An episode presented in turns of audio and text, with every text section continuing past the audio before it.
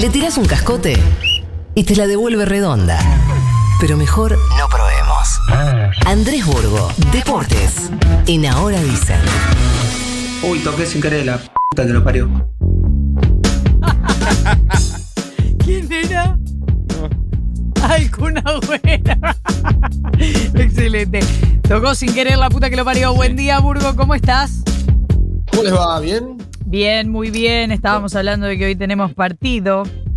Sí, a las 22. Bueno, yo el otro día me quejé que el sábado era a las 22 el partido. Imagínense mi estado. No, por favor, Burgo, el sábado. El sábado es un A buen ver, plan. A ver, decime que estás viejo sin decirme que estás viejo. Claro, Me claro, parece claro. cualquiera que pongan un partido el sábado a las 22. No, espera, Claro. igual te quiero decir algo. A ver, Ojalá, ojalá juguemos el sábado, porque si jugamos el viernes no llego seguro. Claro. No, no, viernes no te lleva a las 22 ni. No, no, no. Ni con la orden, ni con la orden de un juez. Bueno, y ojalá volvamos a jugar el próximo sábado. Eso. Porque el- la final es el sábado. también. Claro. Es en, es en, eh, el Maracaná del Río de Janeiro contra Brasil, eh, que le ganó ayer 1 a 0 a Perú. eh, y la va a jugar el ganador del partido de esta noche entre Argentina y Colombia, que bueno, es, son los dos países que, que no querían, que no quisieron recibir, este, que no quisieron o no pudieron este, recibir la Copa América. Claro. Una Copa América, digamos, que, bueno, que empezó horrible y se está poniendo linda. Ese es el poder del fútbol, ¿no? O sea, eh, coincidíamos todos hace un tiempo, digamos, que nada, ¿cómo se va a jugar la Copa América? Y ahora estamos todos este, embobados, eh, mirando qué, qué va a pasar con Argentina.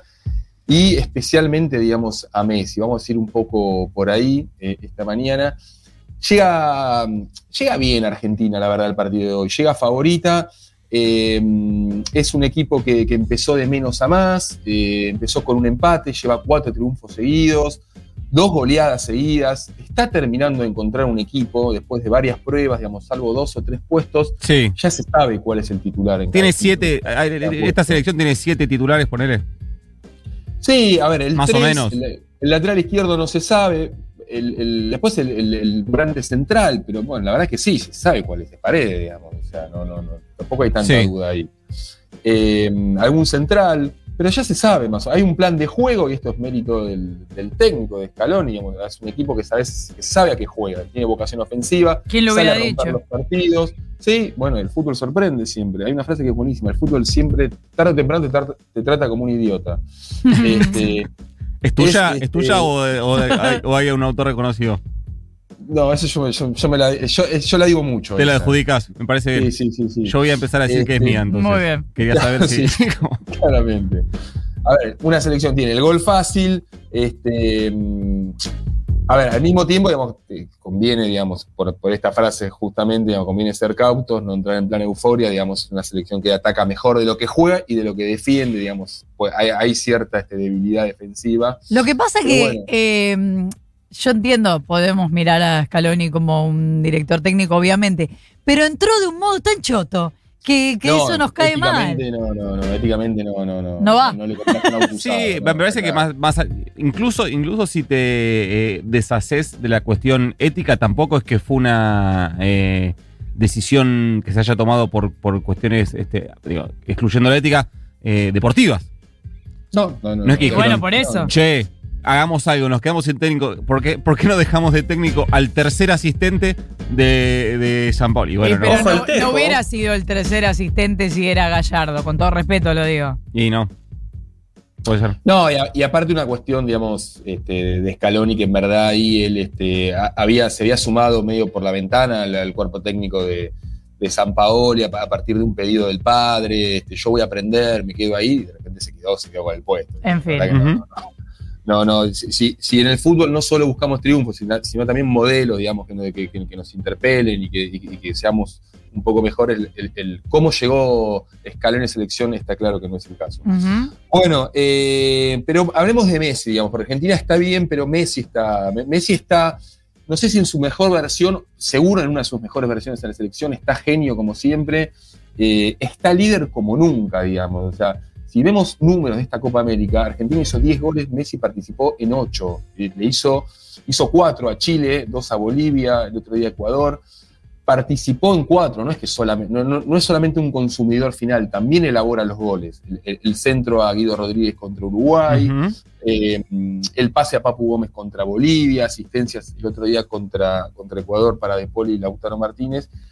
Y claro, Messi además está jugando contra su, contra su propia historia en la selección, digamos, que, que insólitamente para algunos es un prontuario, no, no, no es una historia, digamos. O sea, hay un im- importante porcentaje de hinchas que a, a Messi los mira con, con desconfianza, digamos. A ver, la comparación con Maradona, este. em, Podemos eh, decir, acá, acá siempre es el termómetro de cada uno, ¿no? Porque lógicamente estamos hablando de cuando hablamos, bueno, hay una, hay una porción de la población que lo resiste o lo resistió. Siempre para, depende eh, con qué, con qué personas hablemos o cuál sea nuestro termómetro, nos parece que es más o menos. Pero podemos, independientemente de si creemos que son más o menos, empezar a sostener que cada vez son menos. Sí, bueno, y en esta Copa América seguro, ¿eh? En esta Copa América seguro. A ver, al mismo tiempo Argentina está en su lugar natural, digamos, en la Copa América, que es una semifinal, digamos. Yo, Claro. O sea, Sí, claro. no me imaginar qué es lo que pasa esta noche si Argentina no gana. Pero esto que decís, Nico, a ver, digo, durante los últimos tiempos, o por esta comparación injusta con Maradona, o porque la, eh, la- gente necesita, este, no sé, derivar sus fracasos y qué mejor este, que eh, tildar de, fracasado a Messi, porque te, te asegura encima tener protagonismo en las redes, que se necesita tener un villano, eh, el historial de finales perdidas, porque eso es cierto, Messi perdió tres finales de Copa América y una del Mundial, el penal que contra Chile, la renuncia a la selección, la falta de empatía, digamos, o de, o de carisma fuera de la cancha, que después le empiezan a contar el himno, eh, bueno, digamos, o sea, hu- hubo como, y, y si le sumás, digamos, que es cierto, digamos, que Messi hubo algunos partidos, digamos, que faltó, mostró falta de rebeldía, bueno, eso eh, terminó concluyendo en que, bueno, mucha gente mira a Messi de costado en la selección. Sí, y yo te sumo, Ahora- y te sumo un atenuante más en el caso de Messi, que es que no hay, eh, al no haber eh, jugado en la Argentina, no hay eh, una sola hinchada No que lo quiera hinchada, por su camiseta de club. Sí, sí, sí, claramente. Bueno. Una vez leí una frase que me causó mucha gracia. Si un día Messi recuperaba las Malvinas, le iban a decir, bueno, ¿y la escarapela dónde la bueno, a, a los 34 años, este, cuando la verdad ya nadie lo esperaba, digo, Messi está encontrando su mejor versión o encontró su mejor versión, le da lo que le quitó de velocidad supersónica a Messi, se lo está dando de madurez, es el que hace los goles, es el que los genera, es el cerebro, es el líder. Eh, está también en versión acompañante, es una versión más generosa, me parece, eh, esta de Messi, digamos. Antes la estructura era para Messi, ahora él se integra a una estructura, digamos, forma parte, es el líder, eh, pero también es el acompañante. Esa es una versión más colectiva del genio individual. Sí, me parece que lo que no hay más es eso de esa sensación eh, de hace, no sé si te digo, no, digo 10 años por ahí estoy exagerando, incluso hace 6 o 5 años esa sensación de, bueno, cada vez que agarra la pelota va a pasar algo impresionante.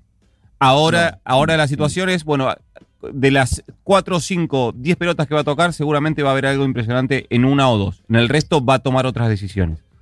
Sí, sí, sí. Pues tiene, la- tiene el mapa de, de la cancha en la cabeza y está dentro de un rompecabezas, ¿no? Antes era como una pieza, bueno, a ver, eh, metete acá, metete en esta pieza del equipo. Bueno, ahora ya no, digamos, es como que forma parte de ahí. Y además está como disfrutándolo, ¿no? No, no parece sentir la presión que tenía antes, esa mochila, este, Mm. bueno, soluciona todos nuestros problemas.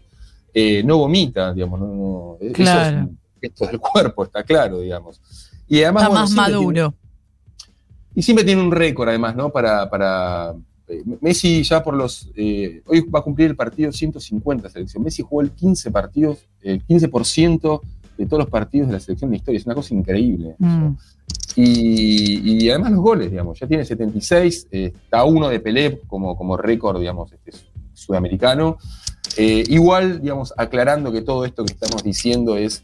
Los partidos como los de hoy, que en, que en Brasil se llaman mata-mata, eh, de eliminación directa son muy traicioneros, digamos, porque hoy a la noche se va a estar hablando de, bueno, Messi es este, el, el- el genio maduro que nos va a dar, eh, dar la vuelta olímpica en, en el Maracaná, o Messi es el amargo que no puede ganar ni siquiera una Copa América, porque esto va a ser así, va, va a pasar con las Bueno, pero me parece también que no hay eh, figura emblemática o exitosa, o exitosísima en el mundo que no tenga sus detractores también.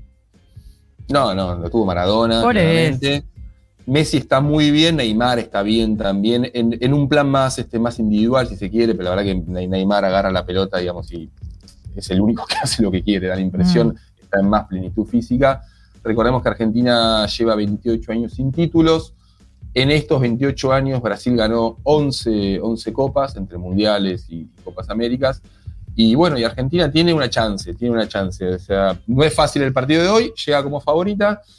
Y si no es por Argentina, que sea por Messi, porque la verdad, digo, Messi tuvo mucha mala leche, esas tres finales perdidas de manera consecutiva, dos por penales.